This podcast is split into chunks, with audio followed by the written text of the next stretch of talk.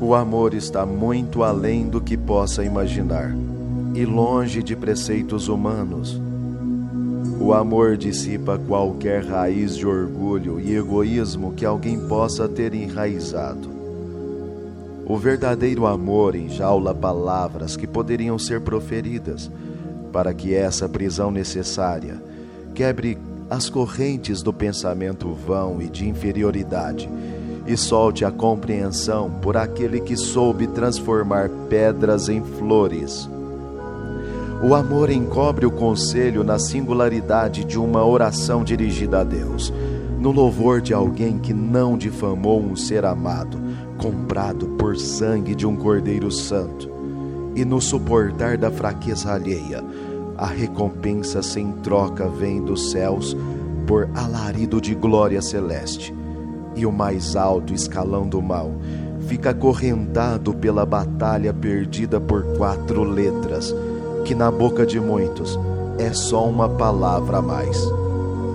Mas na compreensão dos santos, essa palavra é definida por ações.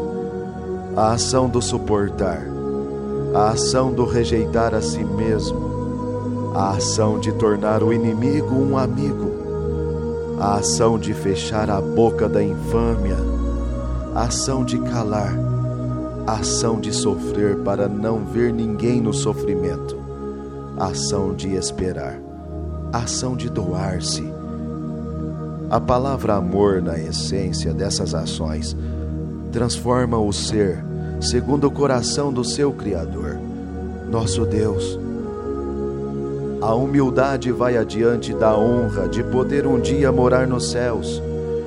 O Mestre nasceu na humildade, numa manjedoura, e morreu na humildade de um cordeiro mudo para receber a honra de tornar sumo sacerdote eternamente.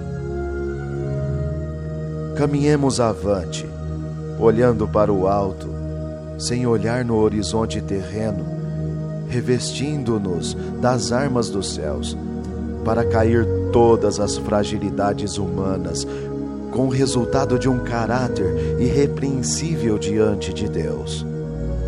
Aquele que silencia em si a ira por outro, perdoando a si mesmo, mata um hospedeiro maldito e abre a porta da misericórdia na sua própria vida. Permanecem a fé a esperança e a caridade. Mas a maior é a caridade, que também é o amor, sólida base do alicerce da obra de Deus.